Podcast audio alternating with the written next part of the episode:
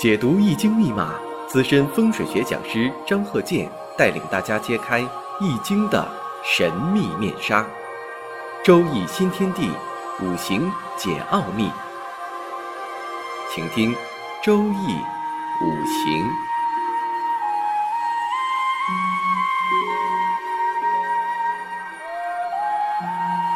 上山微电台荣誉出品。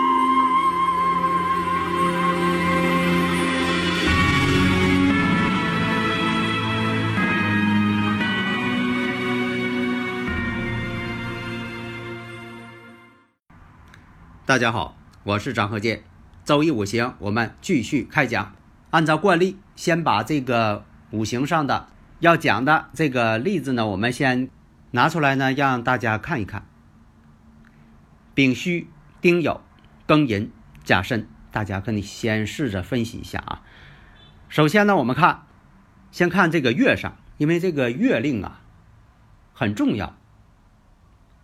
因为我前几堂讲的课呀，你看在都，呃，好早以前了讲的这个月呢很重要，为什么呢？季节的变化呀，等等各方面啊，它跟这个月啊、节气呀有关系呀。你像这个运势啊，它都是根据这个月柱推演出来的，所以这个月的力量啊很大。那到底有多大？有没有这个量的一个衡量？比如说，它比其他的天干地支大一倍，这个呢，倒不能用完全的数值来衡量，因为很多的这个学问呢，从科学角度来讲，它都不能用完全的用量来衡量，它有的时候是个模糊情况，模糊集合论嘛。分析的过程，首先呢，看一下强弱。好多人总说呀，这个强弱看不懂，那慢慢不就看懂了吗？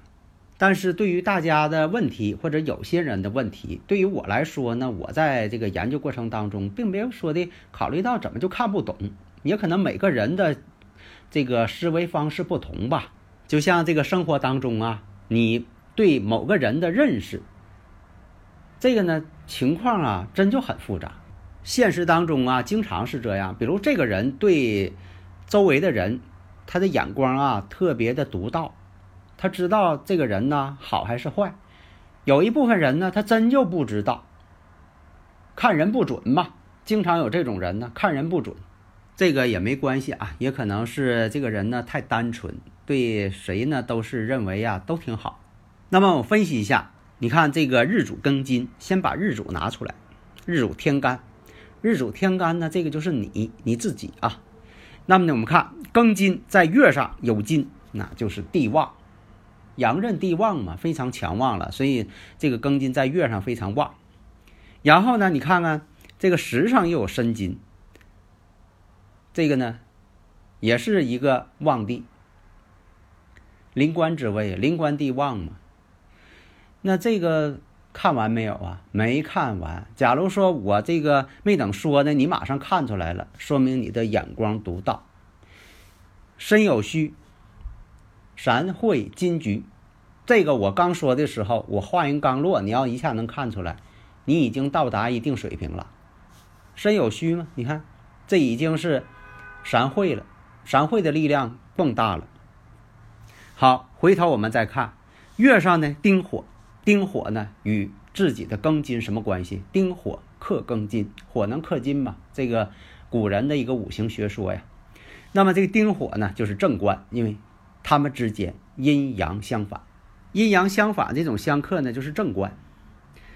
那么我们再看年，年呢是丙戌，先看这个丙火，这丙火对庚金来说呢偏官，因为什么呢？丙火也是克庚金，但这种相克呢是阴阳相同，阴阳相同的这种相克那就是偏官。然后呢，我们再看时柱，时柱是甲木，庚金克甲木。阴阳相同的相克则为偏财，但是大家发现一个问题没有啊？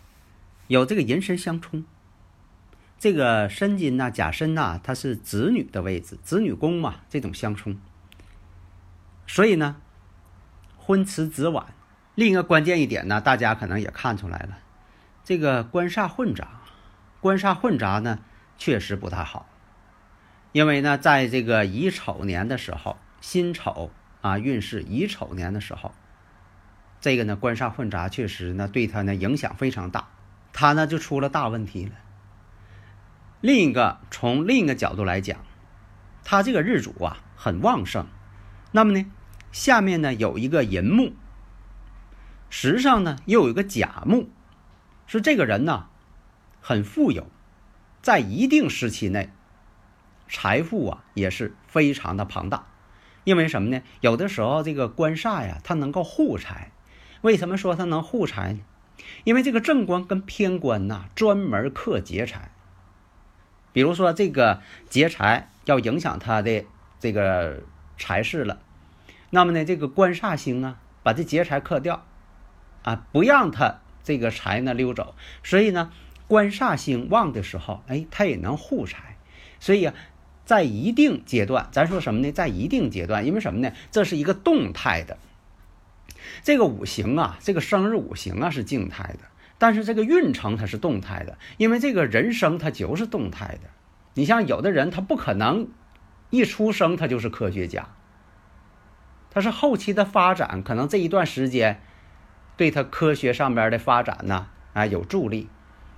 你像说这个，还有一些作家。他在一定时期内，他的作品非常好。哎，兴许过了一定时期呢，他什么也写不出来了，没有灵感了。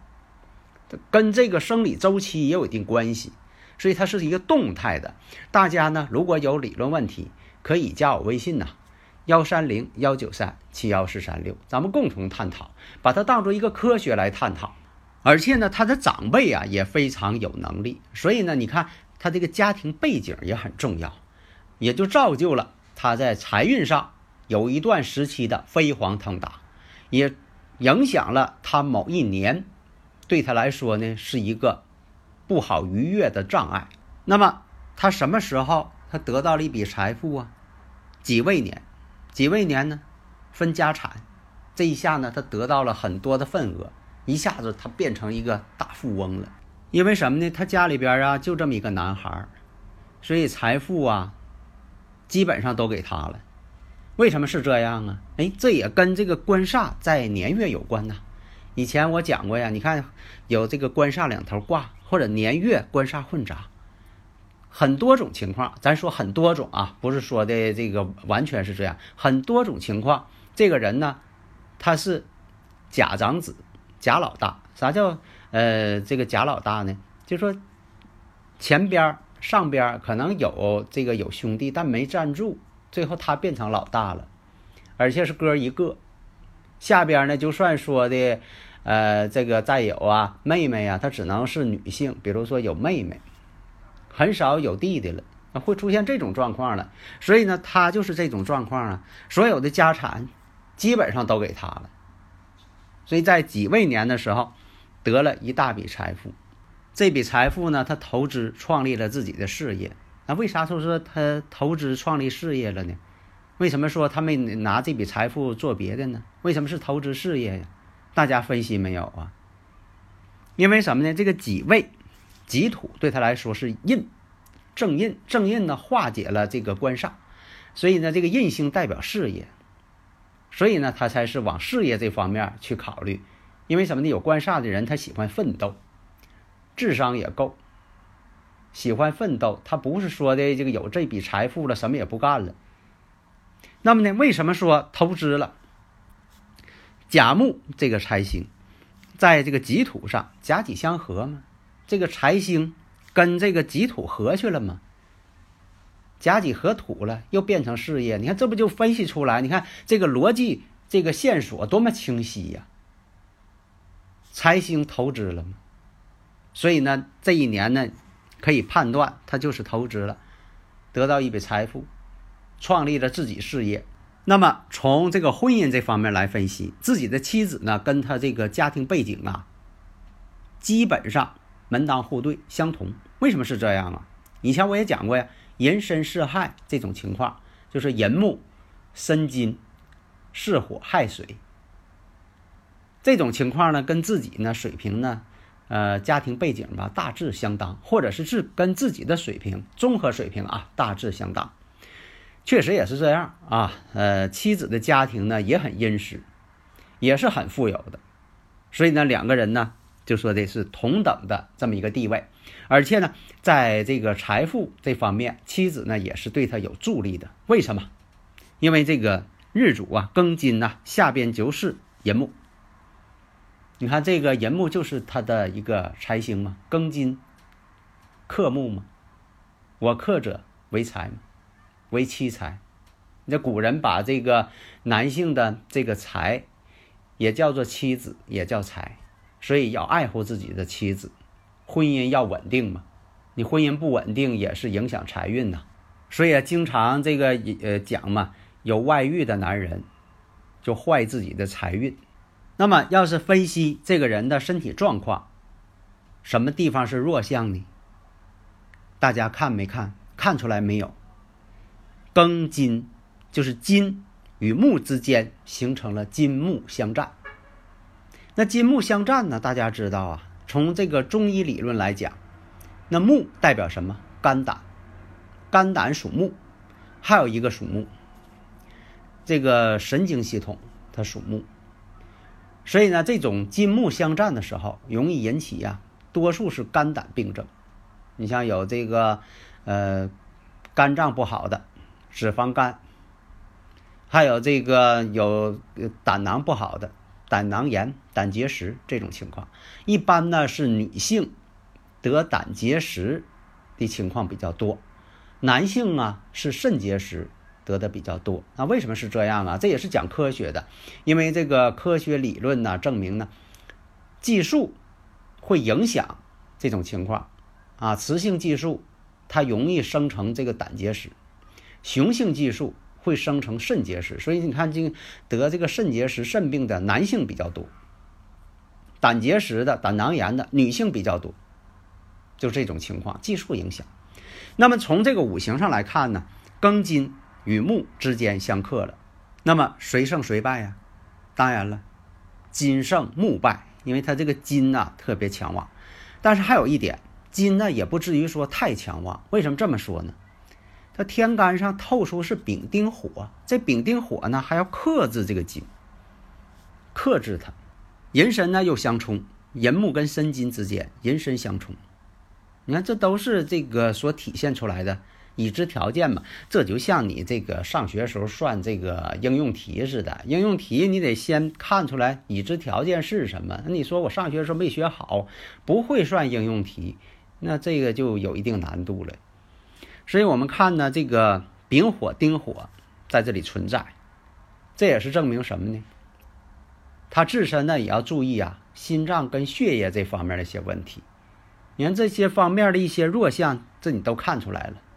另一点，大家是否能分析出来？你像在官杀混杂的时候吧，如果出现了这个偏官跟正官太强烈的情况下，他又没有印星在本局当中通关的情况下。也会造成一些是非官非的，所以有的时候吧，人就是人怕出名，猪怕壮，树大招风，这都古人那些论断。其实，在五行上呢，它也有这种情况。这个官星啊，跟偏官星啊出现的时候，这人呐，头脑啊都挺够用的。一个是伤官，一个是官星，这两个虽然对立的，但是呢，出现一种，这个人呢都会智商呢偏高，但是呢，也会给自己呢。惹来一些是非，聪明反被聪明误嘛，机关算尽太聪明嘛，你这都古人的一些论断嘛，所以他这五行呢也是大起大落。到了这个对他影响弱势的情况下，你像说这个走内部这一阶段火太旺了，那他这个对他影响就来了。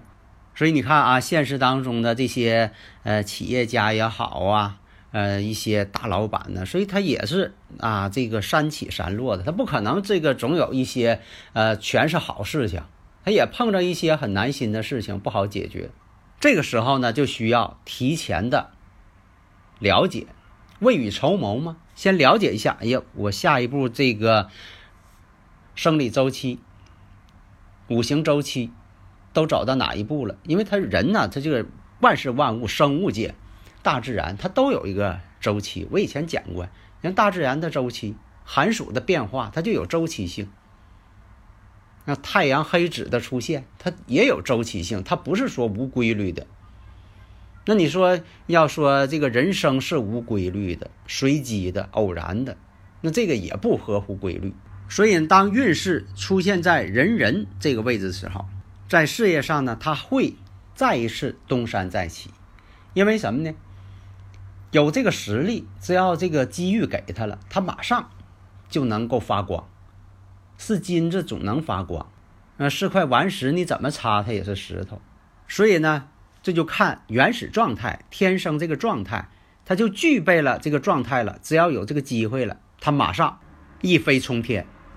不鸣则已，一鸣惊人；不飞则已，一飞冲天。假如说这个建架结构它不行，你怎么让它飞也不行，拿手捧着往天上扔它也不飞。所以呢，就是老师教学生也是一样啊，因材施教嘛。这孔子的观点，你给讲说这个是桌角，这个学生马上反应过来，这三个也是桌角，你看举一反三嘛。哎，大家呢学习这方面就是要灵活，我讲这些呢一定要灵活运用。好的，谢谢大家。登录微信搜索“上山之声”或 “SS Radio”，关注“上山微电台”，让我们一路同行。